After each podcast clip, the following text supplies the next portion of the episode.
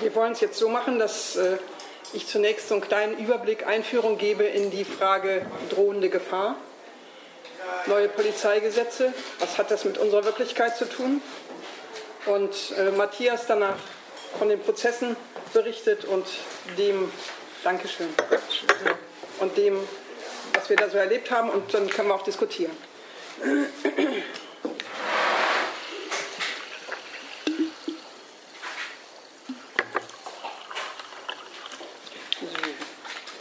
Was jetzt mit den neuen Polizeigesetzen durchgesetzt werden soll, wurde in Hamburg anlässlich G20 ausprobiert. Eine militarisierte Polizei, ein Rückzug der Politik, eine Infragestellung der Justiz. Im Mai 2017 kündigte der Hamburger Senat G20 noch als Fest der Demokratie an. Doch die Veranstaltung endete in einem Trümmerhaufen für die Grundrechte, insbesondere für das Versammlungsrecht. Dabei war angekündigt worden, Regierungschefs mit problematischem Demokratieverständnis zu zeigen, wie eine lebendige, demokratische, weltoffene Stadt mit moderner Polizeiarbeit funktioniert. Verbindendes sollte auch mit der Kultur geschaffen werden.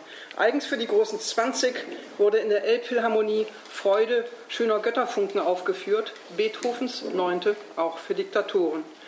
Der Text der Sinfonie ist Schillers Gedicht an die Freude. Für heutige Verhältnisse ganz aktuell beginnt die siebte Strophe mit Unser Schuldbuch sei vernichtet, ausgesöhnt die ganze Welt. Davon konnte in Hamburg keine Rede sein. Auch das Festival der Demokratie fiel aus.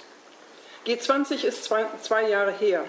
Über 30.000 Polizisten und Bundespolizisten, über 3.000 Einsatzfahrzeuge, Räumpanzer, Wasserwerfer Hubschraubergeschwader, 62 Boote, 153 Polizeihunde, die größte Ballung von Dienstpferden deutschlandweit, deutsche und österreichische Sondereinsatzkommandos, eine 38 Quadratkilometer große Demonstrationsverbotszone. Politik und Polizei räumen inzwischen kleinere Fehler ein, aber im Großen und Ganzen sei alles in Ordnung gewesen, ähm, sagt der damalige Bürgermeister Scholz, der sich danach nach Berlin verzogen hat. Aber nichts war und nichts ist in Ordnung. Ein Jahr nach G20 erfolgt mit zwei Jahre nach G20 erfolgt mit den Polizeigesetzen ein systematischer Angriff auf die Bürgerrechte und es wird deutlich, dass G20 ein Test war. Es war eine provozierte Eskalation, ein Vorgeschmack auf die Polizeigesetze, die derzeit in fast allen Bundesländern diskutiert bzw. schon verabschiedet worden sind. Denn die tausendfache Präsenz militarisierter Polizei die Demonstrationsverbote und die Einschränkung der Bewegungsfreiheit von Tausenden von Bürgerinnen und Bürgern hatte ihre Grundlage in der Annahme einer drohenden Gefahr. Nicht überprüfbar und aus geheimdienstlicher Quelle wurde Anfang Juni 2017 von 1000 Teilnehmern des sogenannten Schwarzen Blockes gesprochen, die sich angeblich gewalttätig in Hamburg austoben wollten. Nachfragen in der Bürgerschaft und der Presse blieben unter Hinweis auf die geheimdienstlichen Erkenntnisse unbeantwortet.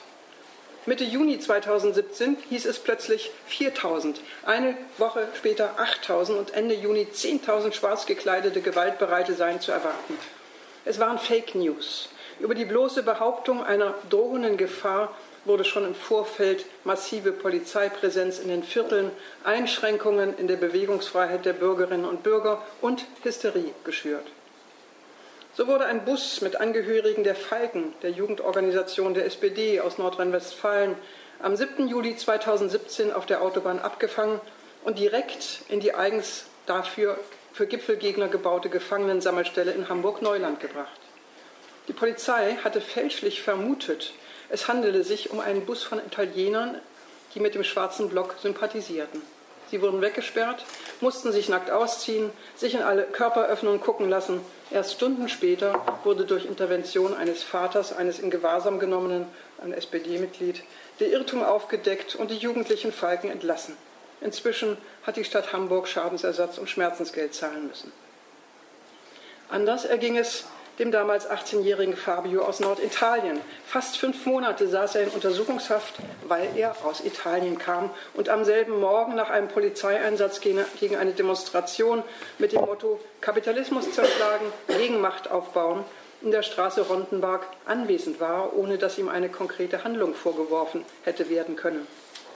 Die Gerichte mutmaßen eine Gefährlichkeit, mutmaßen eine Straftat, die es nicht gab. Drohende Gefahr als Haftgrund? Kann es das geben? Wären die neuen Polizeigesetze angewendet worden, wäre Fabio möglicherweise gar nicht erst zur Demonstration gelangt. Ich zitiere aus einem Beschluss des Hamburgischen Oberlandesgerichts. Am 6. Juli 2017 um 17.50 Uhr reiste der zur Tatzeit 18,5-jährige Beschuldigte, naheliegend, um an den im Zusammenhang mit dem G20-Gipfel befürchteten Ausschreitungen aktiv teilzunehmen, mit der Fluggesellschaft Ryanair aus Italien nach Hamburg ein. Bei seiner Festnahme, Frontenberg, am nächsten Tag konnte bei ihm szenetypische Vermummung, Klammer auf, schwarze Gore-Tex-Jacke, schwarz-weißer Schal, Klammer zu, sichergestellt werden. Im Übrigen war er, wiederum szenetypisch, mit dunklen Turnschuhen bekleidet.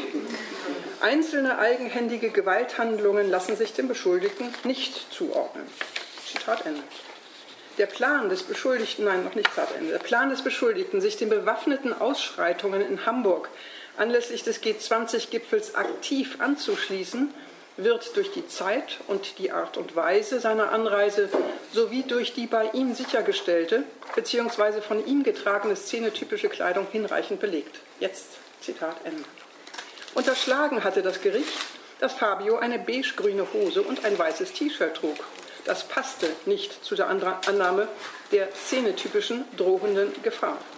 Das Gericht nahm an, dass durch das schlichte Dasein nach einem Polizeieinsatz ein besonders schwerer Landfriedensbruch, das Bilden bewaffneter Gruppen in der Variante des sich Anschließens, der tätliche Angriff auf Vollstreckungsbeamte nach dem 914 Strafgesetzbuch, der Verstoß gegen das Versammlungsgesetz und die versuchte gemeinschaftliche gefährliche Körperverletzung verwirklicht worden sei.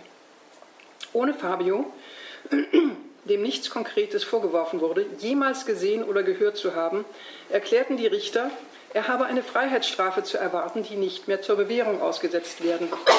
Das bedeutet mehr als zwei Jahre. Er habe das bei G20 erwartbare Geschehen, konkret 13 Steinwürfe, nach Aufstotten der Versammlung durch die Polizei billigend in Kauf genommen und sich gleichwohl der Gruppe angeschlossen. Er habe damit bürgerkriegsähnliche Zustände in Hamburg mit verursacht. Er vereine in seiner Person Rücksichtslosigkeit, tiefsitzende Gewaltbereitschaft und schädliche Neigungen. Fabio war für die Richter die Inkarnation der drohenden Gefahr aus Italien.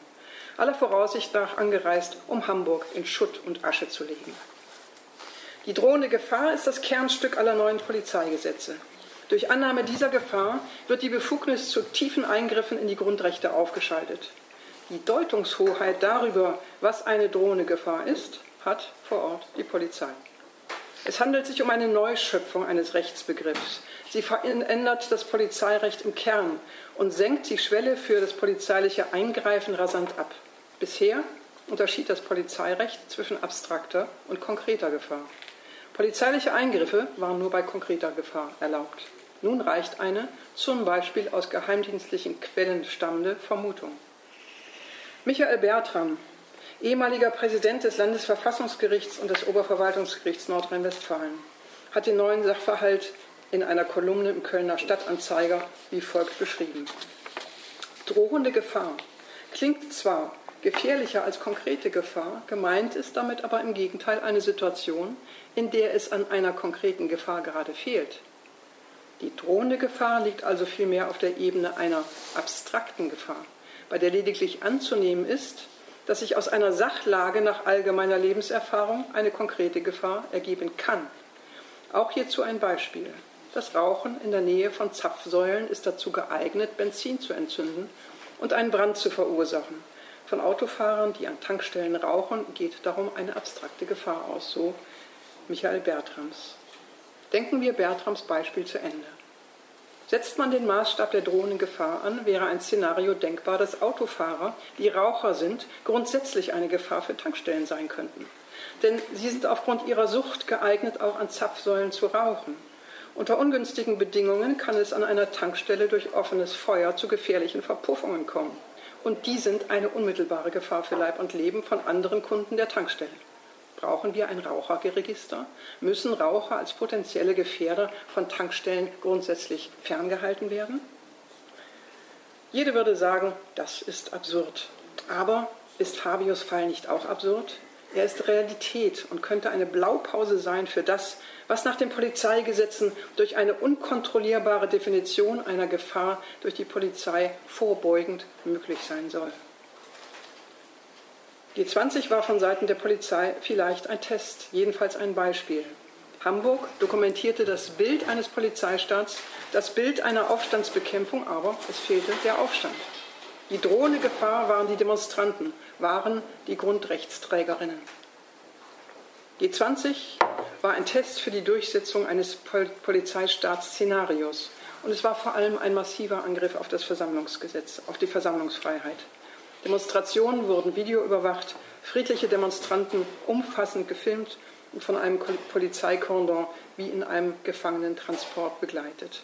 Meinungsfreiheit und Versammlungsfreiheit sind, so hat es das Bundesverfassungsgericht noch in den 80er Jahren gesagt, das vornehmste Grundrecht überhaupt. Versammlungen sind ein Stück ursprünglich ungebändigter, unmittelbarer Demokratie von unten, die grundsätzlich staatsfrei sein muss. Einschränkungen sind nur zum Schutz gleichwertiger anderer Rechtsgüter unter strikter Wahrung des Grundsatzes der Verhältnismäßigkeit zulässig. Bloßer Verdacht oder Vermutungen, so das Bundesverfassungsgericht im Brokdorf-Beschluss von 1985, den ihr bestimmt schon alle kennt, können für eine Einschränkung der Grundrechte nicht ausreichen. Wer den staatsfreien, unreglementierten Charakter einer Demonstration durch exzessive Observation und Registrierung verändere, so das Bundesverfassungsgericht, verstoße gegen das Grundgesetz. Genau das passiert mit den neuen Polizeigesetzen. Freiheitsrechte werden unter dem Szenario des neu eingeführten Begriffs der drohenden Gefahr zerrieben. Wir sind in der Situation, Grundfreiheiten wieder erstreiten zu müssen. Ich danke euch.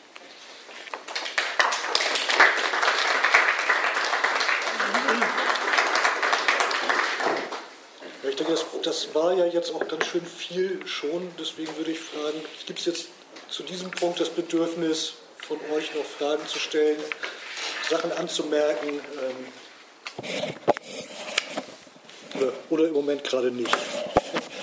Geplättet. Geplättet jetzt weiter. Ja, dann, ja, ich will es ja ein bisschen konkreter zumindest anfangen. Also wir haben unser Programm ja genannt, äh, als wir es angeboten haben, äh, Aufstandsbekämpfung ohne Aufstand, sind wir die drohende Gefahr, ähm, weil wir beobachten oder meinen zu beobachten eine, eine Aufrüstung auf Seiten des Polizeirechts, was Gabi gerade beschrieben hat, und äh, korrespondierend damit eben auch im Bereich des Strafrechts äh, mit sozusagen Veränderungen, die darauf zielen, sozusagen aufständisches, oppositionelles Verhalten zu bekämpfen. Das erstaunlicherweise, obwohl es nicht weit, weit und breit eigentlich sich nicht richtig in dem, in dem Ausmaß andeutet, dass man diese Instrumente bräuchte. Wir wollen jetzt nicht diskutieren, warum das vielleicht so ist, sondern so ein paar Sachen dazu beschreiben. Zum einen ist mir wichtig in dem Zusammenhang, äh, was, das, was die, die, die äh, Gesetzessituation angeht, dass sehr kurz vor dem G20-Gipfel hier ein recht unscheinbarer Paragraph des Strafgesetzbuches, nämlich Paragraph 114. Ich wusste schon gar nicht mehr, wie der früher hieß, weil der hat nie eine Rolle gespielt. Ähm, da stand mal drin, also da schließt sich 113 ist Widerstand, ne? daran schließt sich 114 an. Und da stand früher sowas nur drin wie äh, sozusagen, wenn, ne, das gilt auch gegen Leute, die sowas sind wie Soldaten oder Gerichtsvollzieher oder ähnliches. Ähm, diese Vorschrift ist im Juni, glaube ich, Mai oder Juni 2017 neu gefasst worden. Und äh, wir haben, glaube ich, alle damals nicht so ganz verstanden, was das für Konsequenzen hat. Ähm, diese Vorschrift heißt heute nämlich täglicher Angriff auf Vollstreckungsbeamte. Dieses früher nicht. Äh, das heißt darin, wer einen Amtsträger oder Soldaten der Bundeswehr, der zur Vollstreckung von Gesetzen, Rechtsverordnungen, Urteilen, Gerichtsbeschlüssen oder Verfügungen berufen ist, bei einer Diensthandlung tätlich angreift, wird mit Freiheitsstrafe von drei Monaten bis zu fünf Jahren bestraft. So, das fanden wir auf der Ebene, wo das kritisiert und diskutiert, wenn ich das richtig erinnere, eigentlich sozusagen empörend, weil hochgradig undemokratisch.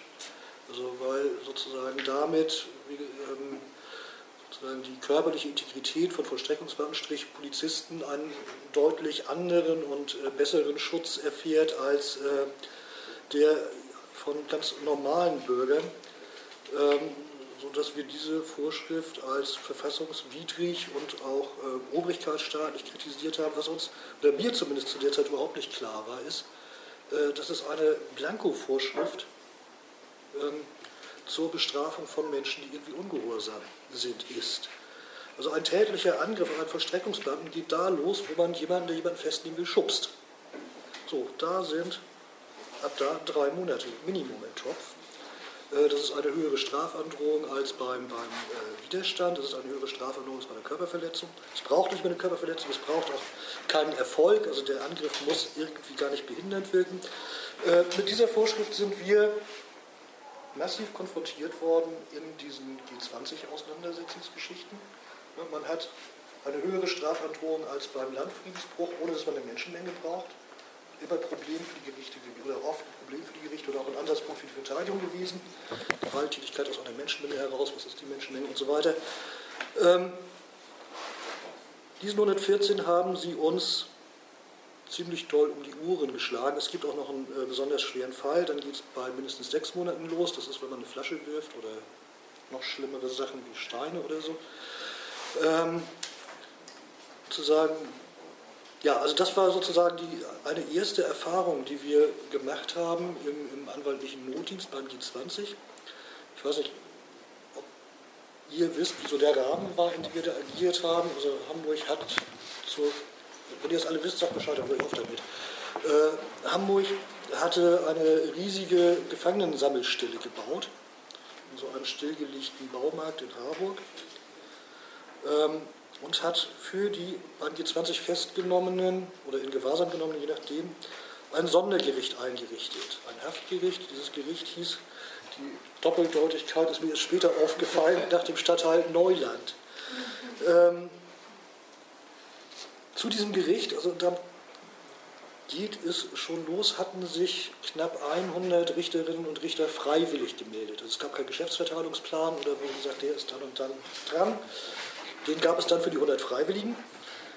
Ähm, und zu unserer Verblüffung war auch Prominenz dabei, nämlich, ich glaube, der komplette erste Strafsenat des Hanseatischen Oberlandesgerichtes wirkte als Haftrichter, als Amtsrichter plötzlich an diesem Amtsgericht Neuland und hat ganz offensichtlich eine politische Agenda verfolgt, die wir im Nachhinein sehen konnten. Wir mich, ich habe das nicht vorher gesehen. Also ich bin da völlig blauäugig rangegangen. Das ging dann los, dass es so einzelne Festnahmen gab, weil es hier und da Reibereien gegeben hatte. Ähm, die Leute wurden zugeführt und das spielte sich alles, es gab sehr viele Haftbefehle, das kannten wir so auch noch nicht, spielte sich aber alles in so einem Rahmen ab, der irgendwie noch verständlich und nachvollziehbar war. Ähm, wo für uns eine völlig neue Perspektive sich eröffnet hat, war, als die ersten Menschen gebracht wurden, die am Rondenberg festgenommen worden sind.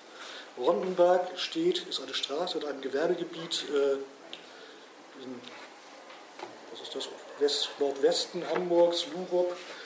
Ähm, und es war eine Demonstration auf dem Weg, ein Finger ähm, zu Blockadeaktionen in der Stadt, zog als Demonstration durch diese Straße Rondenberg und ähm, traf dort auf die Polizeieinheit Blumenberg, die Festnahme, Befassungsfestnahmeeinheit der Bundespolizei Blumenberg, eine relativ berüchtigte Truppe.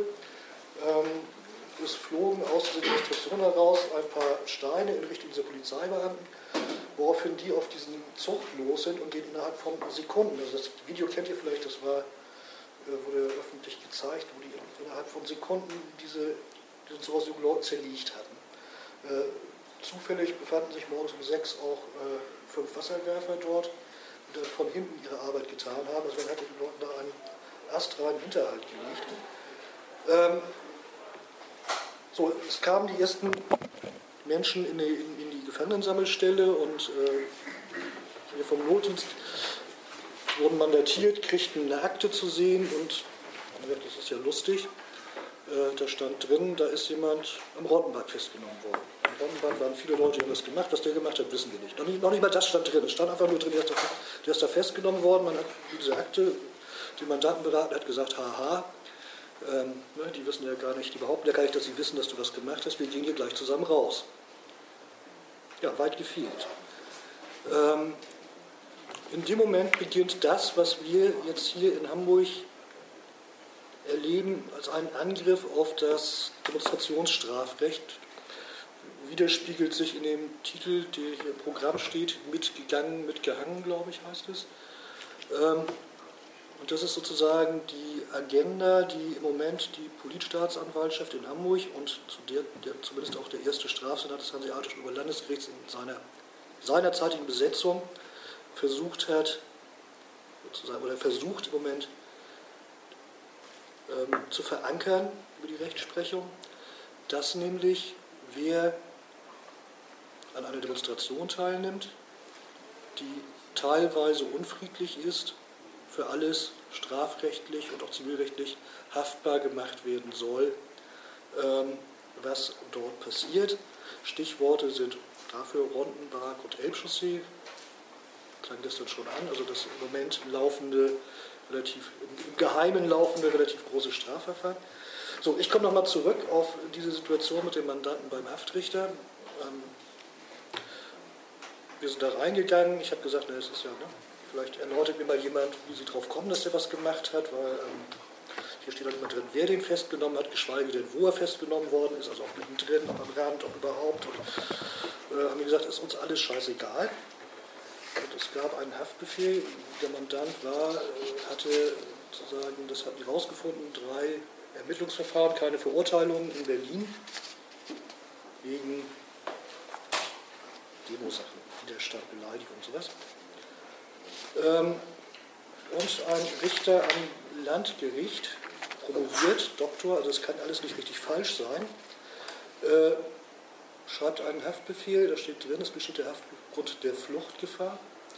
Der Beschuldigte verfügt zwar über einen festen Wohnsitz in Deutschland, aber er ist als Gewalttäter bekannt und mehrfach einschlägig in Erscheinung getreten. In Erscheinung getreten heißt nicht rechtskräftig verurteilt, sondern es gibt im polizeilichen System eine Notiz.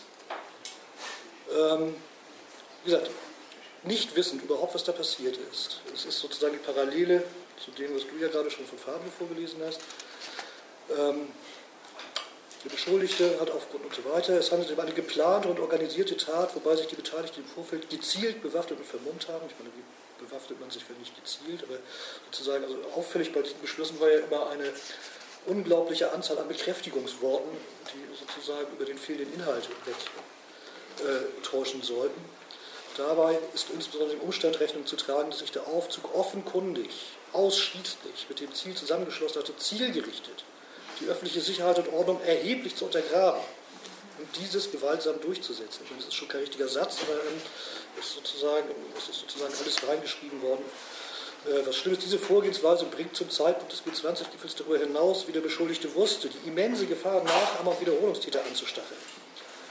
Ähm, so, das wie gesagt, ohne überhaupt irgendwas zu wissen, was dieser Mensch dort getan hat. Er hat auch noch einen Arbeitsplatz in Berlin, wohnt bei seiner Familie. Ähm, ich habe dann immer noch nicht so richtig verstanden, was da passiert und habe dann als nicht mehr das Haftpflichtbrief, sondern die reguläre Haftrecht hat gesagt, das ist ja alles komisch, was da passiert ist. Äh, wenn ich jetzt mal eine Haftprüfung beantrage, dann heben Sie den Haftbefehl ja wahrscheinlich auf. Und da hat sie, ich war am Telefon, ich konnte nicht sehen, wie sie geguckt hat, hat gesagt, wenn ich denn da drauf käme, das sei doch alles klasse. Ähm, und dann habe ich immer noch in meiner grenzenlosen Naivität eine Haftbeschwerde zum Landgericht gemacht. Ähm, da wurde dann, zwei Tage vorher, glaube ich, war der Beschluss ergangen, aus dem Gabi gerade zitiert hat. Der fand sich ähm, hier über weite Strecken auch wieder. Man muss dazu wissen, dass der Vorsitzende dieses Oberlandesgerichts diesen Beschluss per Mail an alle Richter, alle Strafrichter des Hamburger Gerichts geschickt hatte zur Nachahmung. Ähm, und die Bereitschaft, das nachzuahmen, genau, die Bereitschaft zur Nachahmung war ausgeprägt. Allerdings hat sozusagen dann so eine bisschen andere rechtliche Einschätzung sich schon beangefangen zu sagen, wir müssen ihm gar nichts nachweisen. Ähm, sondern es genügt, gefährlich zu sein, den schwarzen Block anzuhören. Das liest sich dann in der Begründung, also Beschwerde Landgericht Hamburg. Die Beteiligung des Beschuldigten an der Gruppe wird durch die Festnahmesituation aus dem schwarzen Block heraus man wusste gar nicht, wo fest, aber egal. Und die von ihm getragene dunkle Kleidung belegt. Insbesondere die getragene schwarze Wollmütze. Also er hatte tatsächlich eine hellbeige Jacke an. Ähm, diese für sich schon starken Indizien werden weiter durch das szenetypische Widerstands- und Beleidigungsverhalten des Beschuldigten im Rahmen seiner Durchsuchung ergänzt. So, und was dann kommt, ist, läutet sozusagen die, die aktuelle Auseinandersetzung ein. Da heißt es auch, wenn dem Beschuldigten nach derzeitigem Ermittlungsstand nicht nachzuweisen sein wird, dass er selbst mit Steinen oder anderen Gegenständen auf die Polizeibeamten warf, ist aufgrund der Tatumstände davon auszugehen, dass er sah und oder hörte, wie andere Personen aus der teilweise vermummten Gruppe Steine, Flaschen und Pyrotechnik auf die Polizeibeamten warfen, dass er dieses billigte und sich zu eigen machte. Also wie gesagt, ohne eine Tatsache zu kennen von dem, was dort passiert ist, geschweige denn davon, ähm, was der Mensch, um den es hier geht, dort gemacht hatte. Ich kann das sozusagen zur Illustration nochmal sagen. Man hat dann irgendwann Videomaterial ausgewertet und festgestellt, dass der Mandant in diesem Zug immer weiter zurückgeblieben ist und das Geschehen, als es dann losging, aus sicherer Entfernung knöcheltief in einer Wiese stehend beobachtet hat. Äh, das hat dann dazu geführt, dass irgendwann, er hat vier Monate in U-Haft gesessen deswegen, äh, dass irgendwann der Haftbefehl aufgehoben wurde. So, ähm, also das war eine Situation, die ich, ich habe ja gedacht, ich bin abgebrüht und kenne sowas alles und politische Verfahren und sowas und äh, die haben mich schlicht da überfahren damit. Ähm, was ich daran generell festzustellen finde, ist zum einen, wie man sozusagen unter dem Deckmantel der Demokratie oder des demokratischen Staates die Demokratie abschaffen kann. Also das was hier passiert ist, hat ja mit rechtsstaatlichen Strafverfahren, wie wir sie bis dahin als selbstverständlich vorausgesetzt haben, nichts mehr zu tun. Ähm, und was besonders erschütternd war, fand ich, äh, wie schnell eine Strafjustiz das mitmacht. Also es gab, es musste ja niemand unter Druck gesetzt werden ähm, beim Gericht, aber es haben quasi alle Amtsrichter wie Landrichter ungezwungen diese Linie übernommen. Ähm,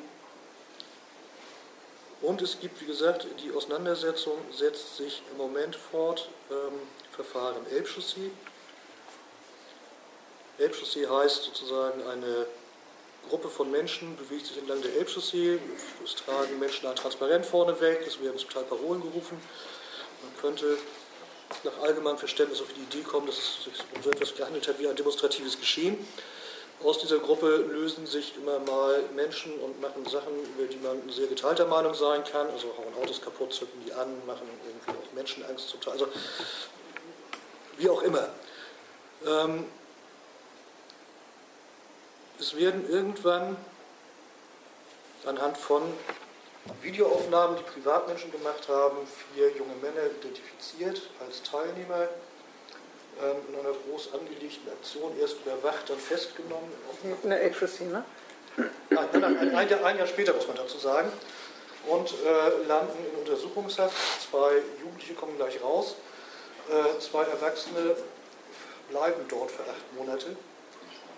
Ähm, und die Staatsanwaltschaft fertigt eine Anklage, in der steht drin, ähm, mit einer Demonstration hatte das alles nichts zu tun. Ihr habt euch alle nur verabredet mit den knapp 200 Menschen, die da längs gezogen sind, um schwerste Gewalttaten zu tun, mit irgendeiner politischen Meinungsäußerung.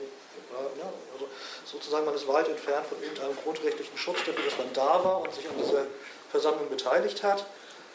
Ähm, und wie gesagt, ähm, zählt danach und listet auf 132 Straftaten auf dieser Wegstrecke und sagt, ihr seid nicht nur, weil ihr dabei wart, eines schweren Landfriedensbruchs angeklagt, sondern auch all dieser 132 Straftaten als Mittäter, also 70 Brandstifter und so weiter und so fort, ähm, durch dabei sein. Ähm, sozusagen im Rahmen von Haftprüfungen die Staatsanwaltschaft, es standen bei, bei Heimann, dann standen Prüfungen in der Uni an, äh, und die Staatsanwaltschaft sagt, das ist uns relativ egal, weil er wird sowieso die nächsten Jahre nicht mehr studieren. Ähm, irgendwann sind wir beim Gericht gelandet mit dieser Anklage und das Gericht hat gesagt, es verschont die beiden Erwachsenen angeklagt. Eine weitere ganz üble Folge dieses G20-Geschehens ist, dass seitdem die Staatsanwaltschaft unfassbar beschwerdefreudig geworden ist. Betreiben tatsächlich seitdem wieder aktiv Strafverfahren.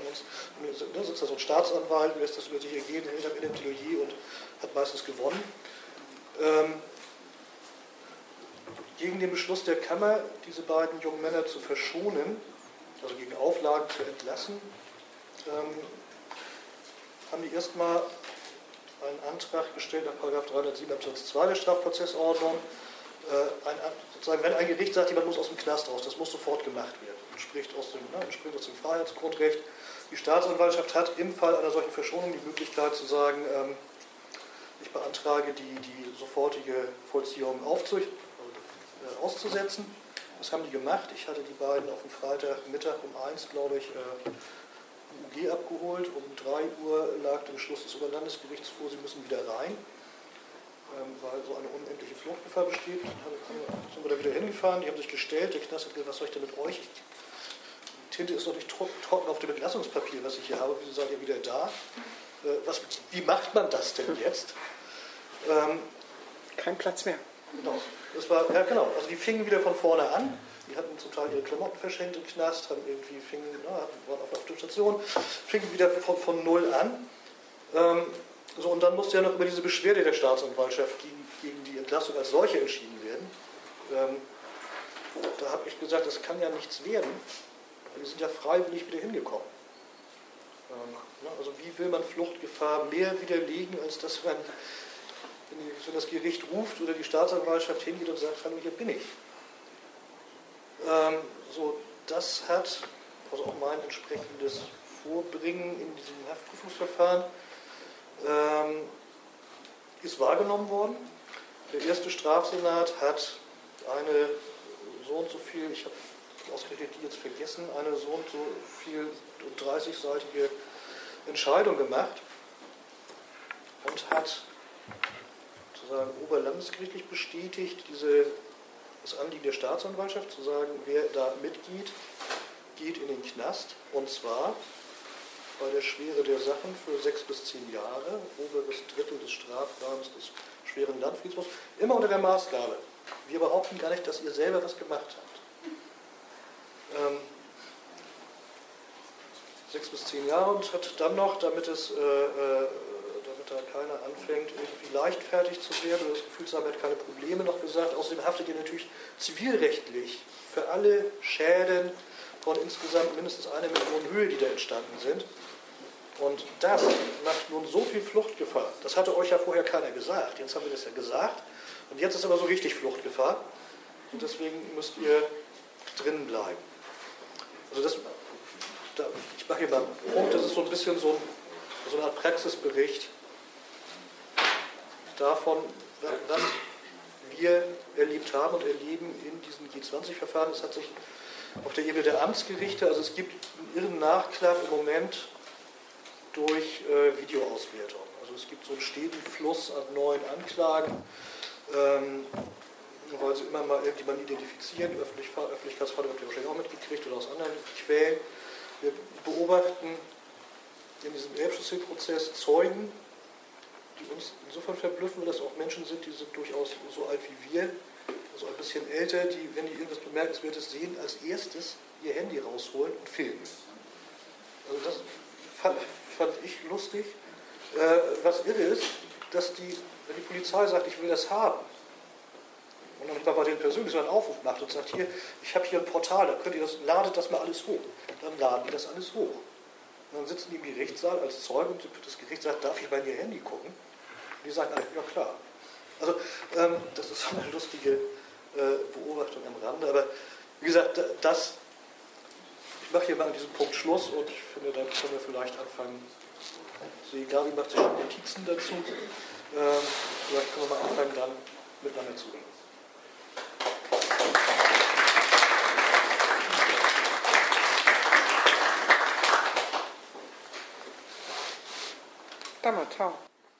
Also, dass jetzt die Hamburger Staatsanwaltschaft die ganzen Richter so wild geworden in der Sache, woran man Also haben sie sich anstecken lassen von dieser Einziehung vorher oder ist das Zufall, dass der, dieser erste Senat besonders reaktionär ist oder irgendwelche.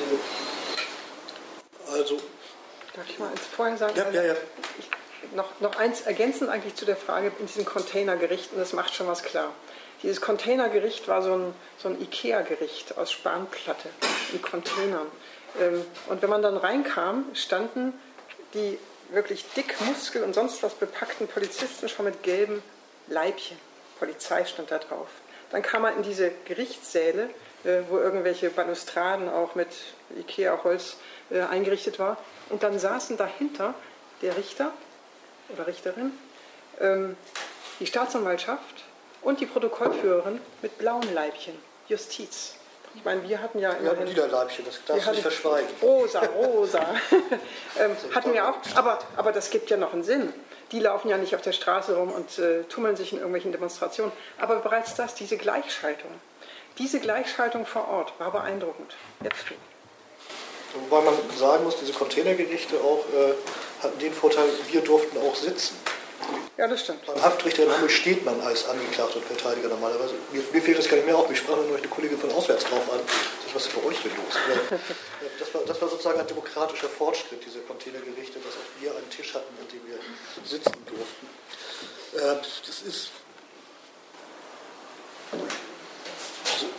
sehr schwer, das gar nicht zu beantworten, was du fragst. Also der erste Senat hat nach unserer Einschätzung äh, eine politische Absicht gehabt. Also die sind nicht nur in diesem Zusammenhang aufgetreten, sondern ähm, die haben, ich würde mal sagen, da hatten sich Leute diesen Senat gekapert, äh, haben hier eine Rechtsprechung durchgesetzt, dass äh, Asylbewerber, die mit einem Gramm Haschisch oder Gras dealen, dafür Freiheitsstrafen kriegen.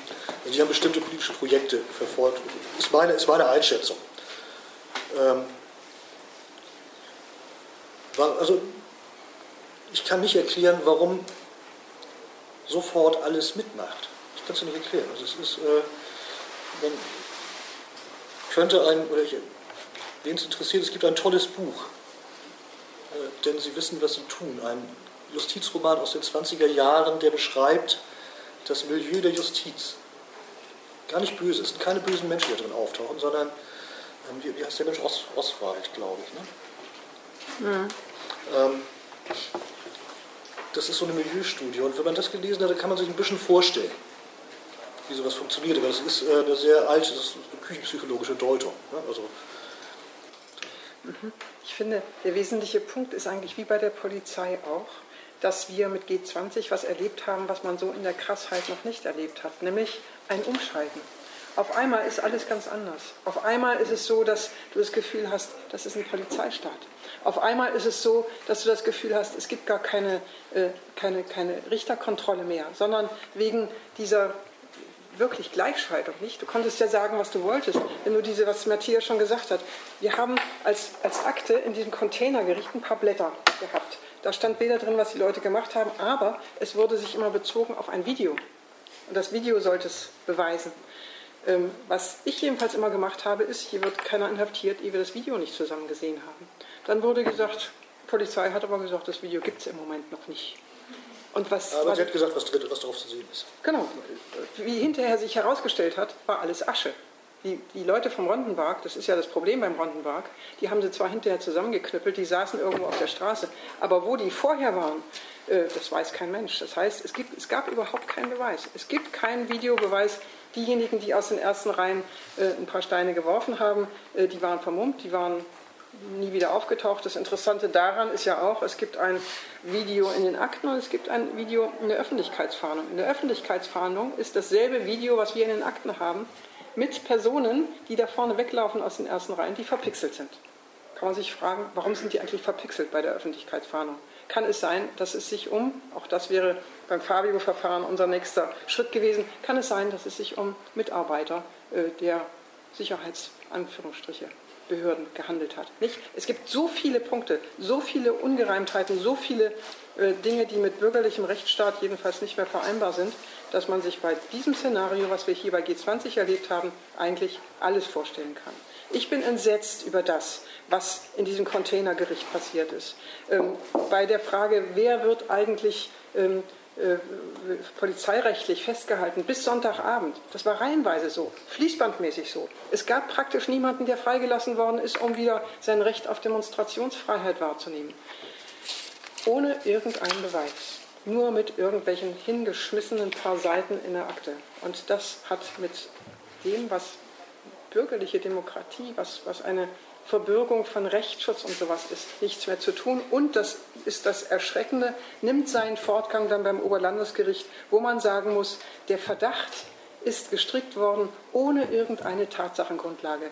Das, was wir bei dem Oberlandesgericht haben in den Entscheidungen, hat keine Tatsachengrundlage, sondern es ist ein zusammengedampftes Vorurteil von Seiten der Gerichte, ähm, die dann interessanterweise aber äh, was gezeigt haben, was sie in normalen Verfahren, in Anführungsstrichen, nicht ohne weiteres so zeigen.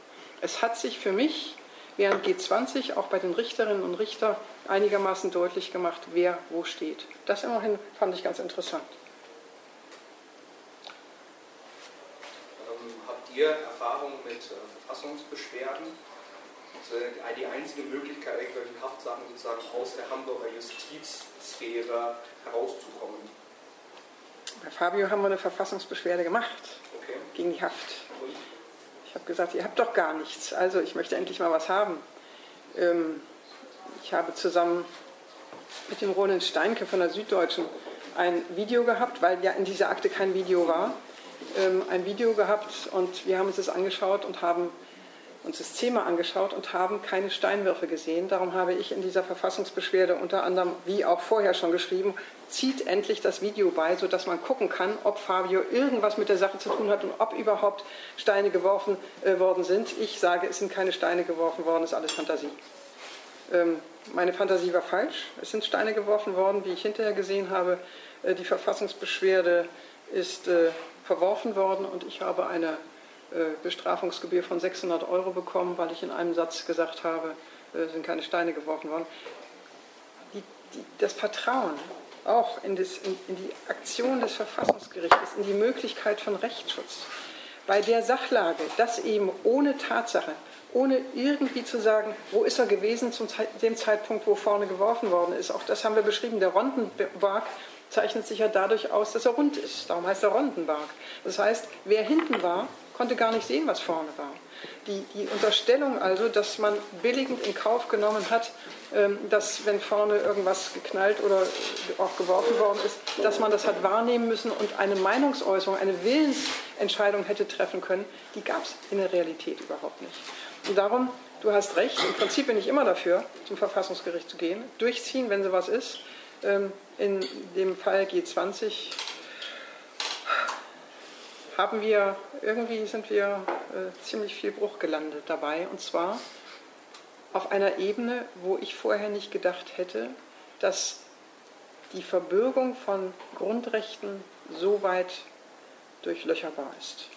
Ich finde, es hat gezeigt, dass die Justiz, dass nicht nur die Polizei in einer militarisierten Art und Weise auftritt, dass in der Zeit äh, die Politik sich zurückzieht, die war eigentlich in den Tagen gar nicht zu sehen, und von Seiten ähm, der Gerichte äh, nicht nur kein Rechtsschutz kommt, sondern auf einmal irgendwie was, was Neues, wo man sich gar nicht gegen wehren kann. Und das ist der wesentliche Punkt. Man kann gegen Fantasie. Was soll, was soll man gegen das Oberlandesgericht sagen? Kann man nur sagen, liebes Oberlandesgericht, ihr spinnt doch.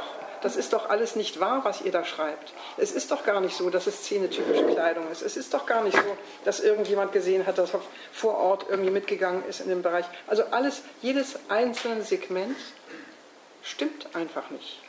Und äh, das Haftverfahren ist ein vorläufiges Verfahren, was aber nach meiner Überzeugung so ausgelegt werden muss, dass es eine möglichst hohe Sicherheit für die Inhaftierten hat. Es ist gerade auf den Kopf gestellt worden. Es sind die Tatsachen äh, so interpretiert worden, dass es eine möglichst hohe Sicherheit, äh, wie soll ich sagen, für, äh, für die Annahmen, die für den Verdacht, für den unbegründeten Verdacht der Gerichte gegeben hat. Und so hat sich hinterher auch gezeigt Dieses ganze Fabio-Verfahren, wenn ihr es verfolgt habt, es ist zusammengebröselt. Am neunten Verhandlungstag hat die Vorsitzende äh, vorgeschlagen, man möge das Ganze doch einstellen, weil einfach nichts mehr übrig geblieben ist. Ähm, die Vorsitzende hat dann allerdings gesagt, wenn es weitergeht, für einen einfachen Landfriedensbruch, so waren ihre Worte, braucht es ja nicht viel. Kann man da verrückt werden bei? Nochmal zu illustrieren, den, Vermutung, dass es sich auch um ein sozusagen politisches Projekt handelt. Dabei, es hat ja die Entscheidung gegeben, aus der Gabi zitiert hat, äh, also die oberlandesgerichtliche Haftentscheidung zu Fabio. Haftentscheidung ist, habe ich auch gerade gesagt, eine vorläufige Entscheidung, also ähm, kursorisch. Ähm, diese Entscheidung hat das Hanseatische Oberlandesgericht, dessen eines Mitglied Mitglied der Redaktion des Zentralorgans der Strafrechtler, der neuen, was die, neue, neue, Strafrechtszeitung. neue Strafrechtszeitung ist, äh, sofort dieser Zeitung mitgeteilt. Die ist sozusagen als Leitentscheidung, OLG Hamburg, äh, einen Monat später schon veröffentlicht hat, unter einem ganz anderen Titel, nämlich Bemessung der Jugendstrafe bei Schuldschwere. Ja, also sozusagen, was sozusagen ein ganz anderer Prüfungsmaßstab ist, im Jugendverfahren sozusagen eine äh, Entscheidung zur Schuldschwere zu treffen, ist eine Entscheidung, die setzt voraus normalerweise ein, eine intensive Auseinandersetzung mit dem Menschen, der da vor Gericht sitzt. Ähm, so, aber sozusagen diese Abfolge lässt einen doch schon darüber nachdenken, ob da nicht auch sozusagen eine strategische Überlegung hintersteckt, ne, hinter dem, was da passiert ist. Und wenn man jetzt mal guckt, äh, Fabio-Verfahren? Ach so, Entschuldigung. Hier. Mhm. Nur, nur kurz, wenn man, wenn man guckt, Fabio-Verfahren, Elbchaussee-Verfahren, dann muss man eins feststellen. Die ganzen Annahmen von Seiten der Staatsanwaltschaft äh, bestätigen sich nicht im Verfahren. Es fällt ihnen alles um die Ohren. Gott sei Dank. Ja, vielleicht ein bisschen dazu anschließend. Ich habe schon verstanden, sozusagen, dass Sie an, in den Anklagen ähm, Vorwürfe sind für Straftaten, die, gar, die sozusagen dem Beschuldigten gar nicht persönlich zur Last gelegt werden, ja, die aus der Allgemeinheit Doch, gegangen sind. Sie werden zur Last gelegt, obwohl sie sozusagen ja. nicht gesagt wird, sie hätten sie eigenhändig begangen. Okay. Ähm, aber inwiefern hat das sozusagen genau diese, diese Annahmen und Unterstellungen zu Verurteilungen geführt? Also kommen, inwiefern sind die damit durchgekommen und inwiefern ist das überhaupt etwas Neues, was es vor G20 nicht gegeben hat? Also gegen die Verurteilung wehren wir uns seit Dezember, glaube ich, in diesem Fall. Ähm, in Brandenburg gibt es keine Verurteilung. In Brandenburg gibt es noch gar keine. Also diese beiden Fälle sind noch, sind noch offen. Ähm, Elbchaussee so. gibt es auch keine Verurteilung. Ja, nee, klar. Genau. So, es ist natürlich sozusagen, du findest natürlich diese, dieses Konstrukt der, der, der psychischen Beihilfe ähm, allgemein im Strafrecht mit auseinandersetzen muss. Darauf geht es ja so ein bisschen zurück. Also das Oberlandesgericht hat gesagt, weil die Staatsanwaltschaft in ihrer Anklageschrift sogar davon ausgegangen ist, dass diese vier Festgenommenen irgendwann ausgeschieden sind aus diesem Marsch. Da hat das Oberlandesgericht gesagt, es ist uns doch scheißegal, die haben vorher so viel psychische Beihilfe geleistet, die sind auch für alles verantwortlich, was hinterher passiert ist. Selbst als sie nicht mehr dabei waren. So, das, ist, das ist schon relativ weitgehend und neu und was, es ist vor allen Dingen neu, weil es eine gar nicht so alte Entscheidung des Bundesgerichtshofs gibt, ähm, die man eigentlich als Stärkung des Demonstrationsrechts lesen müsste. Ähm, die hat zum Gegenstand zwei Hooligan-Truppen nach einem Fußballspiel, die aufeinander losgehen, äh, wo alle Mitgehenden verurteilt worden sind wegen Landfriedensbruchs. Mit der Begründung sozusagen, man war nur in dem Zug, um das zu machen und um sozusagen gemeinsam Stärke zu demonstrieren. Das wollte jeder. So, wo das, äh, der Bundesgerichtshof in einem weiteren Satz oder in einem weiteren Halbsatz gesagt hat, dies alles gilt nicht für politische Demonstrationen. So, dieser Satz wird weggelassen, wenn das Oberlandesgericht oder auch die Staatsanwaltschaft diese BGH-Entscheidung, sie, sie, zitieren sie, aber sie ohne diesen Teilsatz. Und das ist sozusagen das politische, aus meiner Sicht, die politische Absicht, diesen Satz wegzukriegen. Ja, also hinzu, wer mitmarschiert, will alles. Ich würde sagen, für das Demonstrationsstrafrecht ist es neu, was hier passiert. Wir haben schon früher im Bereich, in den 70er, 80er Jahren, im Bereich der Verfolgung der RAF sowas gehabt. Das ging sogar bis zur psychischen Beihilfe in Abwesenheit. Ähm, das heißt, diese Konstruktion, dass man das Umfeld mit einbezieht in die Strafbarkeit, um offensichtlich ähm, Punkte zu setzen, dass Leute Bedenken haben, sich überhaupt dort zu engagieren, das gibt es schon. Aber bezüglich des Demonstrationsrechts muss man sagen, ist das, was wir hier erlebt haben und erleben, neu. Ähm, das, was äh, Matthias gerade gesagt hat, also dass in dieser Entscheidung, in der ersten Entscheidung, in der Fabio-Entscheidung, hat tatsächlich das Oberlandesgericht ähm, diese BGH-Entscheidung, die ist vom Mai 2017, das heißt nur zwei Monate vorher äh, gewesen, hat diese Entscheidung verfälscht, indem sie behauptet haben, wie der BGH auch sagt, das hier ist genauso was, äh, dass sich Leute nur kloppen wollten und sonst gar nichts. Und darum ist es auf jeden Fall der Landfriedensbruch. Im Übrigen wird dieser Landfriedensbruch auch noch in einem unbenannten schweren Fall, weil er nämlich nicht im Gesetz drinsteht, sondern weil man dann äh, sich überlegt, der, der, ist ja irgendwie ganz doll und schlimm und darum umbenannt, und passt jedenfalls nicht unter den Katalog des 125a ohne weiteres drunter. Ähm, das dass da ein Oberlandesgericht sich nicht zu schade ist, die BGH-Entscheidung zu verfälschen und den wesentlichen Absatz rauszunehmen, wo drin steht, diese Ausführungen gelten nicht für das Demonstrationsstrafrecht. Ähm, auch das ist ungeheuer. Das, das habe ich bisher so in keinem Bereich erlebt. Du wolltest. Also, Erstmal hinter dir und dann du. Ist es immer der erste Strafsenat oder sind es auch die anderen? sozusagen im Hort der Demokratie fühlt man sich bei keinem so richtig. Es war aber, muss man sagen, es ist neu zusammengesetzt. Ähm, wie sich das auswirken wird, wissen wir nicht, aber es hing damals schon an der Besetzung, ähm, wo der Eindruck entstanden ist, da wird schon sozusagen zusammen Politik gemacht. Es gab auch den zweiten Strafsenat, der die als Freundin definierte Italienerin von Fabio ähm, hatte und da ist der Haftbefehl aufgehoben worden. Obwohl der von den Akten immerhin noch zugeordnet worden ist, dass sie irgendwie in einer SMS geschrieben hat, ich hoffe, wir werden nicht, äh, was weiß ich, was machen müssen. Das heißt, bei Fabio nichts, bei ihr ein kleines bisschen was, wo man interpretieren könnte, äh, sie frei, er nicht frei.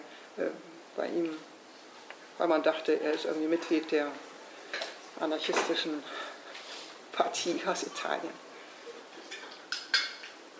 Ja. Ähm, weil ihr vorher meinte, dass halt diese G20-Prozesse so Umbruch gestaltet haben, hat sich ähm, von den Gerichten in der Auslegung der Straftatbestände was geändert? Weil ich mir beim 114 ja vorstelle, dass also ähnlich wie der 113 eigentlich eher restriktiv ausgelegt werden muss, der Gewaltbegriff.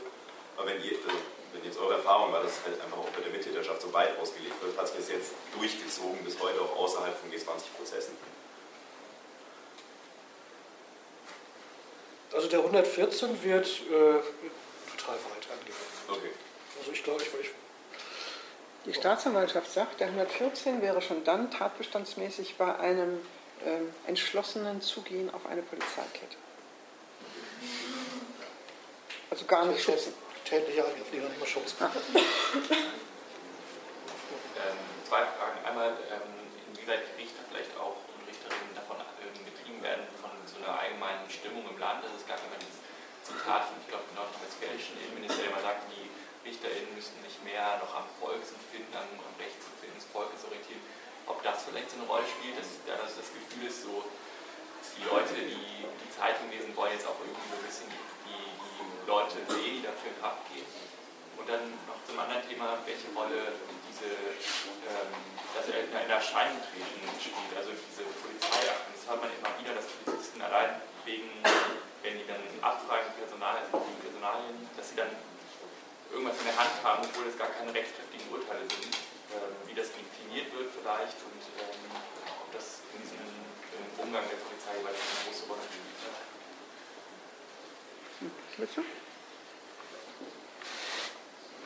Also diese Dateien haben, oder es gibt, gibt diverse Dateien, ohne dass ich dir sagen könnte, welche das alle sind. Ähm, es gibt Dateien, sozusagen, da sind bestimmte Einträge mit drin, das ist ganz fürchterlich. Ja, also äh, die kontrollieren deinen Pass und die sind bewaffnet. Wie auch immer das da reinkommt. Ja, also vielleicht hast du mal ein Messer gehabt oder was. Dann ist die Wahrscheinlichkeit, dass die zu dritt auf dir drauf sitzen, bevor sie eine Frage stellen, relativ groß.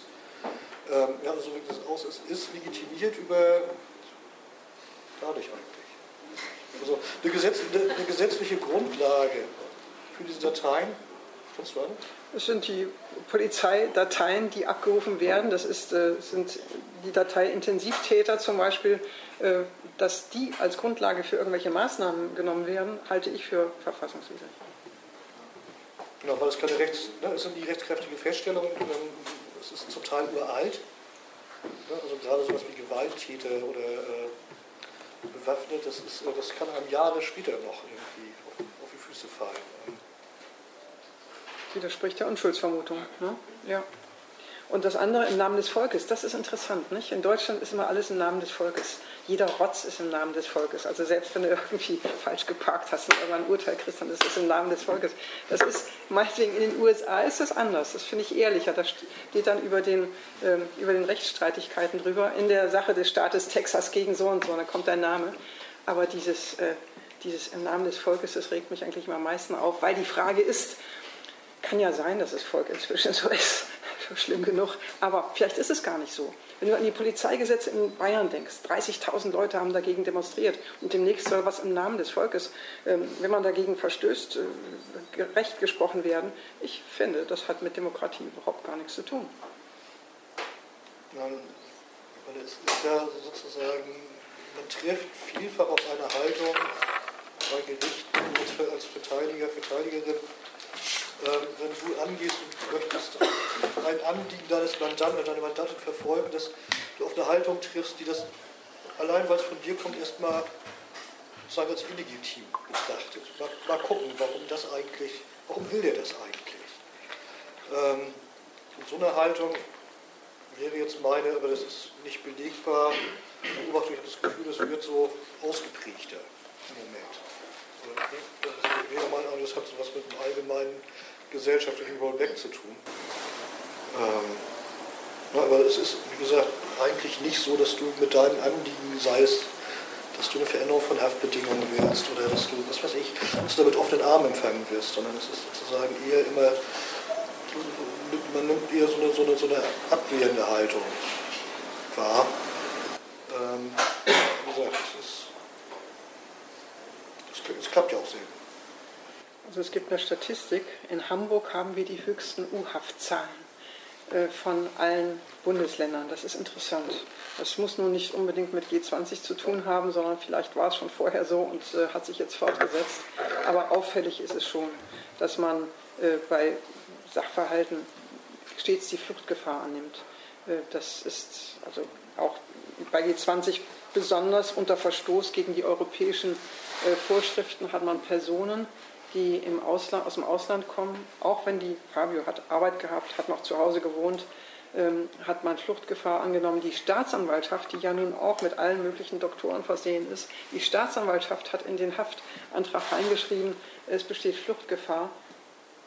Er ist Italiener. Nicht? Also wenn man, wenn man mal guckt, welche Voraussetzungen dort vorhanden waren, auch auf Seiten der Staatsanwaltschaft. Das Gericht hat es dann anders geschrieben. Die haben dann nicht geschrieben, er ist Italiener, sondern die haben geschrieben, es besteht Fluchtgefahr angesichts der, also spätestens beim Oberlandesgericht war klar, das wird alles so schrecklich, äh, der kommt doch nie wieder, wenn er irgendwie rausgelassen wird. Ich glaube, dass die Veränderung bei den Gerichten, das ist meine äh, Beobachtung über die letzten äh, Jahrzehnte, ist ähm, die, die, Gerichte und die Richterinnen und Richter folgen ja der allgemeinen politischen Atmosphäre. Das ist so. Und der Rechtspositivismus, das heißt, wenn gesagt wird, ähm, wir haben neue Gesetze, zum Beispiel diesen 114 oder die Frage 125a mit dem umbenannten Fall des besonders schweren äh, Landfriedensbruchs. Diese Sachen werden oft so unkritisch übernommen. Es wird eben nicht anhand von äh, Grundrechten geprüft jederzeit. Wir hören oft genug, ich habe es gestern schon gesagt, beim Amtsgericht, wenn man verfassungsrechtlich argumentiert, dann, dann hört man als Verteidigung, wir sind hier doch nicht beim Verfassungsgericht. Ähm, das ist keine Haltung, die irgendein Richter haben dürfte. Dann, einmal zur Ergänzung, damit das jetzt nicht so ganz äh, runterzieht wird. In den G20-Verfahren gibt es die höchst eine ungewöhnlich hohe Freispruchsquote. Das sollte man vielleicht auch mal erwähnen was vermutlich daran zu ne, also normal liegt die bei 2% oder sowas, ne, wir liegen bei 10%, glaube ich, was denke ich daran liegt, dass das Verfahren sind, in denen per se äh, engagiert verteidigt wird und oft von zwei Verteidiger, Verteidigerinnen, also ähm, sowas wirkt sich günstig aus offensichtlich. Ähm, als Nicht-Juristin frage ich mich, welche Konsequenz diese Urteile in Hamburg haben für spätere Entscheidungen von anderen Gerichten in anderen Bundesländern. Beziehen Sie sich dann darauf oder ist das egal? Also ich habe neulich einen Termin in Berlin vereinbart, dann gesagt, keine Sorge, wir sind nicht Hamburg. Ähm, das gibt's. Äh, der Mandant wurde dann zu einem unfassbar, für Hamburg nicht vorstellbaren Tarif verurteilt. Das war unfassbar. Widerstand 30 Tage setzen. Da kriegst du in Hamburg acht Monate für. Ist, äh Gut, wir haben aber auch in Altona zum Beispiel interessanterweise ähm, zwei Richter, die fast jeden Prozess damit beginnen, bei G20-Bezug, dass sie sagen, wir tun jetzt einfach mal so, als wäre G20 nicht passiert. Wir machen das ganz normal. Das machen die dann auch. Das ist auch ein Lichtblick. Ja, es, gibt, es ist ja nicht so, dass alle Richterinnen und Richter das so handhaben, wie wir eben berichtet haben. Es gibt auch welche, die ganz vernünftig sind. Aber es ist die Minderheit. Ähm, ich hätte mal eine Frage zu einem kleinen Einzelthema jetzt eventuell. Ähm, gerade im Hinblick auf die äh, Beweisbarkeit von Mittäterschaft, wenn man eben in der Menge steht, aber eventuell nicht bei einer aktiven Handlung beobachtet wurde oder gefilmt wurde. Ähm, ähm, Stichwort Szene-typisches Merkmal. Ähm, wie stehen Sie dazu und wie generiert sich dieses Merkmal? Also, ist das rechtsstaatlich fundiert? Super Frage. Also ich saß nur neulich mal in einer Verhandlung und da ging es, also es ging um äh, Betäubungsmitteldelikt und da wurde beispielsweise eine Beuteltasche im Zusammenhang mit einem ähm, ja, Aufenthaltsort irgendwo in der Nähe des Hansaplatzes so mhm. herangezogen als szene-typisches Merkmal zur Beweisbarkeit eines Tatverdachts wo ich dann, wo, wo, es mich wirklich mal kurz gegruselt hat, weil ich selber Beuteltaschen trage und auch am Wasserplatz so. noch, noch, dann dachte ich mir, ja. Noch schöner ist in diesen kleinen Tiersachen die szenetypische Stückelung des Geldes. Ja. Also, das ist, äh, also ich bitte dann immer, dass alle mal ihre Portemonnaies rausholen und zeigen, was sie für eine Stückelung an Geld bei sich haben. Aber das ist so das Argument, wenn ihnen gar nichts mehr einfällt. Das ist, äh, aber es geht, es funktioniert. Es ist, irgendwann ist eine es kann auch sein, dass 500 eine szenotypische Stückelung sind. Es kann aber auch sein, dass es äh, 73 Euro in, in, Kleingeld sind. Also es ist äh, beliebig. Und so ist es natürlich mit der Kleidung. Also, ja, und es wird weggelassen, was nicht passt. Also in dem, ne, bei Farbe, wie gesagt, Mann hatte eine schwarze Wollmütze. Ja, die helle Jacke äh, lässt man weg, weil dann passt es ja nicht so. Ähm, es ist ein, ein Hilfsding. Ich habe sonst nichts. Und ist das also generalisiert bestimmt oder wird das dann im Einzelfall irgendwie das, bestimmt oder kommt das aus das der wird gar, Das wird gar nicht bestimmt. Das wird gar nicht bestimmt. Es wird gesagt, das ist szenetypisch. Bauchtasche, klar. Das ist eine richtig gute Frage, weil es genau der Punkt ist. Ich würde sagen, bei diesem szenetypisch handelt es sich um die Erfindung eines Beweismittels sui generis, die bisher so in der rechtlichen Kategorie nicht vorgekommen ist. Im, im Prozess, also in der Hauptverhandlung, ist es ja dann die Frage. Es wird uns vor allen Dingen um die Ohren gehauen im Haftverfahren, szenetypisch. Und wenn man dann in der Hauptverhandlung ist, dann fragt man sich zum Beispiel, ist schwarze Kleidung, ist das eine szenetypische Kleidung? Was bedeutet das? Ist man gewalttätig, weil man schwarz gekleidet ist? Ist man gewalttätig, weil man meinetwegen das, das Gesicht verdeckt hat? angesichts der Tatsache, dass immer und überall gefilmt wird. Nicht? Das sind so viele Probleme, dass äh, ist schon eine Modeerscheinung mit diesem Szene typisch. Vom Hanseatischen Oberlandesgericht ein Lieblingswort, wie ihr schon nachvollzogen habt. Ja, aber Amtsgericht St. Georg auch besonders. Also die haben, ich habe früher da viel so kleine, so ums Drop-In rum, so eine, so eine, so eine Kleindeal-Geschichten gemacht und da gab es fast kein Verfahren, was äh, ohne die typische Geldstücke ja, rausgekommen ist. Das war jetzt nur eine einzige Ja. Kollege. Ähm, Vielleicht ein bisschen Blattbüllei. Die Staatsanwaltschaft hat ja im LKC-Prozess kürzlich was gemacht, was super selten vorkommt und einen Freiheitsantrag gegen das Gericht gestellt. Halte ich es für realistisch, dass der Prozess jetzt platzt? Nö. Dem schließe ich mich an. Es ist im Übrigen schon der zweite Befangenheitsantrag der Staatsanwaltschaft gegen das Gericht. Wann wird das entschieden? Nächste, nächsten, nächste Woche. Nächste Woche soll es weitergehen und bis dahin.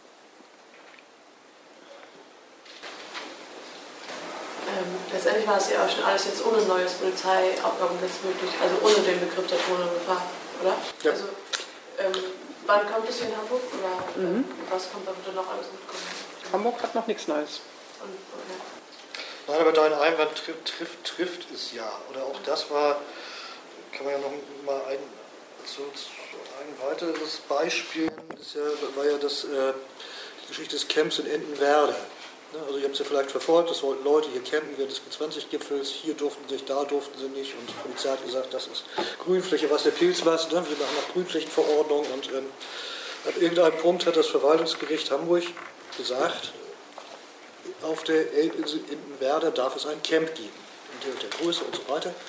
Da sind äh, die campwilligen Menschen mit ihren Camputensilien dahin gezogen und dann kam Herr Dudde mit seiner Armee und hat sie alle verprügelt und weggejagt. Also sozusagen gegen eine nicht diskutierbare Gerichtsentscheidung. Ja, also die Exekutive hat sich über die Legislative schlicht und ergreifend hinweggesetzt, ist fast noch untertrieben. Sie hat gesagt, mir doch scheißegal. Ja, also hat die Gewaltenteilung aufgehoben. Ähm, weder ein Richter des Verwaltungsgerichts hat mal gesagt, äh, Entschuldigung, wir hatten da mal was gesagt. Ähm, der Innensenator und der, der Bürgermeister haben gesagt, hast du toll gemacht. Ähm, klar, für sowas brauchst du nicht mal das Polizeigesetz zu ändern, dann brichst du einfach das Gesetz. Und die, sozusagen die Empörung darüber hat sich ja auch in Grenzen gehalten. Nicht mit der Begründung von Seiten der Stadt, beziehungsweise ja, von Seiten der Stadt, äh, die gesagt hat, ähm, wir sind gerade dabei, einen neuen Bescheid auszuarbeiten. Und darum würde die Entscheidung des Verwaltungsgerichtes dann so nicht mehr gelten. Und der eigentliche Hammer finde ich auch, dass da nicht ein Richter sagt, ey, ich komme jetzt mal vor Ort und setze durch, dass unsere Entscheidungen auch Realität werden.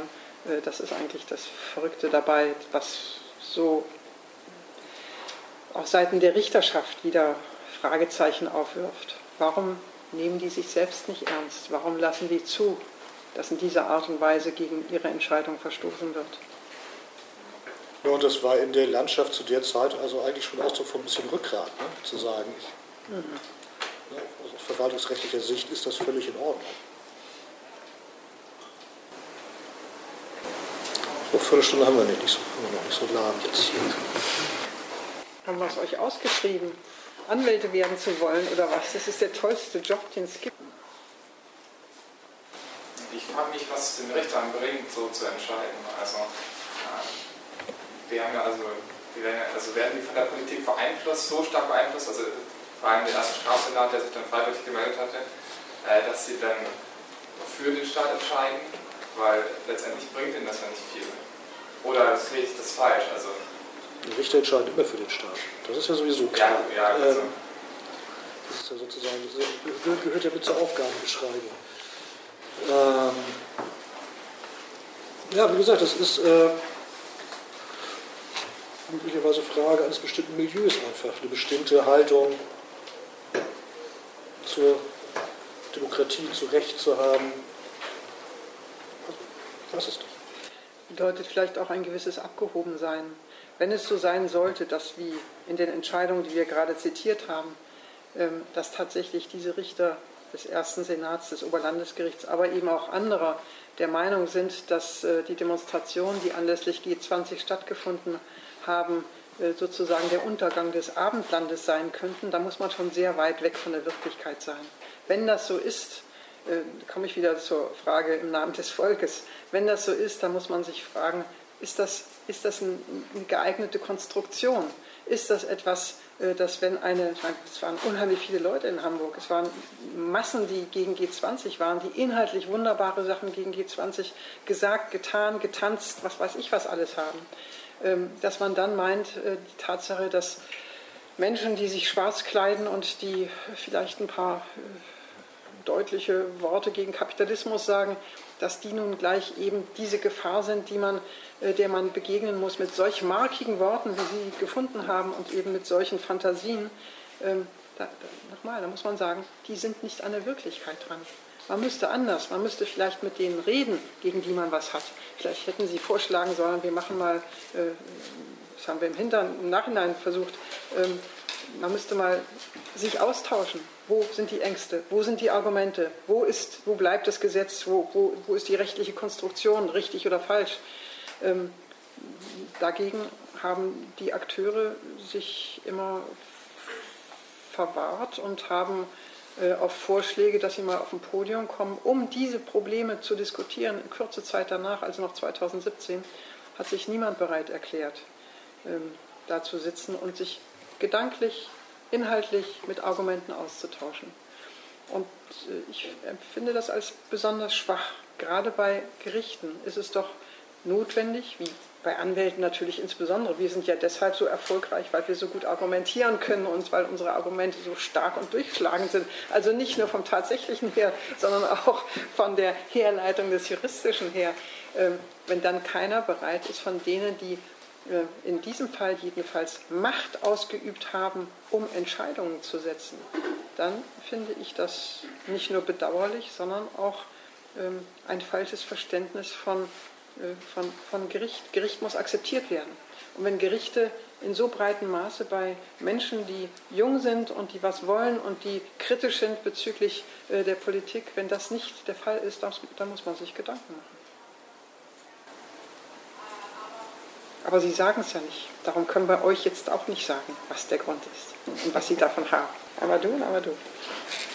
Ja, zwei Fragen. Einmal ähm, persönlich das Gefühl, es trifft auch ein bestimmtes Branding vor den Gerichten. Also gerade wenn ihr jetzt sagt, der erste Strafsenat, da gibt es vielleicht jetzt auch eine offene, einen offenen Konflikt, sage ich mal. Also man, man, kennt sich dann wahrscheinlich in dem Hamburg auch. Ähm, und zweite Frage dann eher sozusagen aus eurer persönlichen Sicht rausgenommen.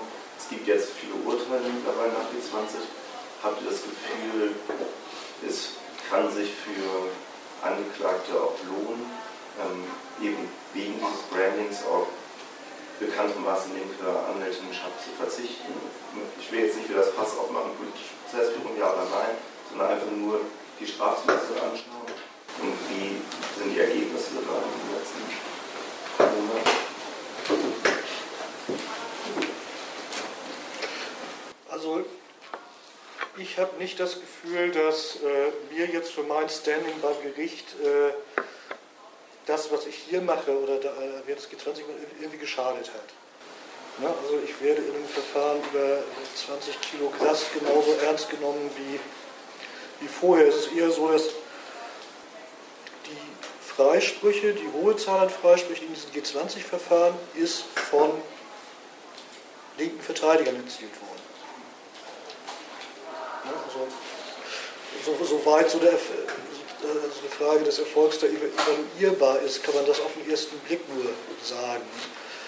Ähm, es waren ja, stehen ja jetzt auch sehr, sehr viele Leute vor Gericht, die ähm, sozusagen überhaupt aus keinem politischen Zusammenhang kommen, also im Zusammenhang mit diesen Geschehnissen da im Schuldenblatt, im Supermarkt ausräumen und so weiter. Das ist ja ähm, so, und das sind viele Leute, die, die landen auch gar nicht in unseren Zusammenhängen bei Verteidigern, sondern die gehen mit irgendwem ganz anders hin und die verteidigen auch anders oder sich auch anders und zum Teil mit schlechteren Ergebnissen. Aber, na, also ich glaube, so eine Sorge muss man sich nicht machen. Kommt, kommt darauf an, dass jemand, der es macht, das gut macht. Und dann wird er mit oder ohne Branding ernst genommen. Ich habe eher den Eindruck, dass wir, die wir in diesem Verfahren verteidigen, uns einen erheblichen Respekt verschafft haben. Ähm, wenn ich an dein Verfahren denke, wo du nachgewiesen hast, dass irgendwelche eingekringelten Flaschen äh, Fantasie waren, also dass angeklagt wird wegen Flaschenwurfs und äh, Matthias dann nachvollzogen hat, ob das denn so stimmt und man feststellt, da ist gar keine Flasche, sondern die Polizeibeamtin ähm, hat einfach den vermuteten Wurf einer vermuteten Flasche nachgezeichnet. Gut, es ist dann was anderes dazu gekommen, aber egal. Das war eine großartige Sache, wo Im Ernst, wenn du, ähm, wenn du, will den gar nicht äh, negativ benennen, aber 0815 Anwältin oder Anwalt nimmst, gucken meistens vor allen Dingen oder sind genauso beeindruckt von, von dieser Wucht der Anklage. Wenn du keinen Hintergrund hast äh, zu der Frage, dass du das alles in Frage stellen musst und dass es möglicherweise alles gar nicht stimmt, hast du eigentlich bezüglich der möglich, des möglichen Freispruches keine Chance. Wenn du nicht kritisch bist, wenn du nicht weißt, die sind wirklich zu allem auch offen bereit, wie in diesem Fall, der hat mich besonders beeindruckt. Ich habe mir diese, diese Polizeibeamtin ähm, angehört, als äh, Matthias sie vernommen hat und die sagt tatsächlich, naja, ich habe das halt deshalb eingekringelt, weil ich gedacht habe, die Flasche müsste so geflogen sein. Unglaublich. Das ist eine Fälschung. Das ist eine Fälschung, auf der Grundlage deiner Anklage äh, gestrickt wird. Menschen in, in Haft sind, es ist äh, unfassbar. Der Polizist wurde von einem Kringel getroffen. Ja. Und darum, ähm, bei allem, was, was, was wir, ähm, ich würde in dem Fall gar nicht sagen, linke, rechte, sonst was für Verteidiger, oder das reicht sowieso nicht, aber ich würde einfach sagen, qualifizierte Verteidiger und Verteidigerinnen sind dort ähm, vor Gericht und verteidigen Menschen, die in besonderer Weise in ihren Grundrechten angegriffen worden sind. In manchen Fällen ist es so, da hast du ein Video, da siehst du tatsächlich eine Flasche oder einen Stein oder sonst was, dann ist es natürlich eine andere Verteidigung. Aber in vielen Fällen sind es Schlussfolgerungen, ähm, mit denen wir zu arbeiten haben und die zu entflechten, die offen zu legen, da auch äh, den Richterinnen und Richtern deutlich zu machen, dass auch die durchaus kritisch sein müssen. Elbchaussee-Verfahren, wo irgendwann auch die Richterin gesehen hat, da ist ja gar kein Verlass auf das, was die Polizei in Vermerken geschrieben hat. Das ist ja alles Asche. Da kommen einen nach dem anderen an Zeugen und sagen, habe ich nie gesagt. Was ist denn das? Und nochmal, ähm, dieses Wissen musst du ja erstmal haben, dass das so ist. Was dir fehlt, wenn du, weiß nicht, jemanden aus, mal ein Dorf, also wenn du das nie gemacht hast. Das ist kein Vorwurf gegen irgendwelche Kollegen, die vielleicht genauso gut wären, wenn sie die Informationen auch hätten. Ich glaube, es ist ein Qualitätsmerkmal, dass man ähm, insbesondere auch schon beim anwaltlichen Notdienst diese ganze Atmosphäre, die ganze Arbeitsweise, die ganzen Vermutungen und so weiter mitbekommen hat. Irgendjemand hatte noch. Drängelst du? Nee, ich will noch. Wenn wir noch Zeit haben, gerne. Wir haben noch Zeit. Ähm, würde mich noch interessieren, also ich habe eben angedeutet, dass Sie auch mit einem Journalisten zusammengearbeitet haben. Ähm, sehen Sie das als Ihre Aufgabe auch an? Die, also, und ähm, ist das erfolgreich bis jetzt verlaufen, die Öffentlichkeit über diese Grundrechtsverstöße zu informieren? Also weiß der durchschnittliche Bürger ausreichend oder könnte er vielleicht sogar noch mehr davon erfahren, von dieser Art Grundrechtsverstoß und von diesem, die da passiert ist. Möchtest du? Das ist so. Ähm, es ist völlig, völlig normal, dass in Fällen, die so sind, wie sie bei G20 ja eine Menge gibt, äh, dass es Interesse von Seiten der Journalisten und Journalistinnen gibt. Ähm, es ist eine Frage der Entscheidung der Mandantschaft und der Verteidigung, ob es sinnvoll ist, äh, die Zusammenarbeit durchzuführen. In dem Fall von Fabio fand Fabio es sinnvoll, fand seine Mama, die ja immer dabei war, sinnvoll. Ich fand es auch sinnvoll, weil es, weil es so unglaublich war, dass äh, wir gedacht haben, man muss, man muss raus aus diesem juristischen Setting, man muss das offen machen.